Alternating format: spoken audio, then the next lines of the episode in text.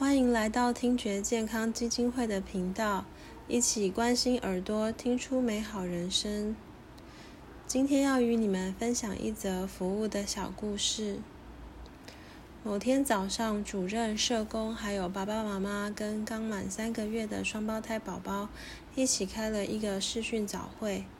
最近因为疫情很严重，家长希望小宝宝待在家里比较安全，因此我们用线上咨询，是一个很忙碌的线上咨询。